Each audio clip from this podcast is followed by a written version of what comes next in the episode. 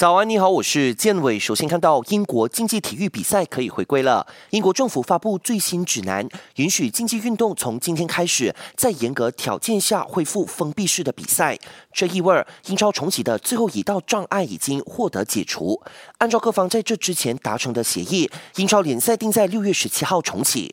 消息说，在联赛重启之时，英超计划让摄像机在比赛前后跟着球队进入更衣室，以满足广播公司一系列核心要求，力求将退回给广播公司的退款减到最少。当然，这些变化还需要二十支英超球队同意才行。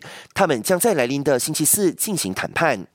八月一号在温布利大球场上演的英足总杯决赛可能不会控场进行。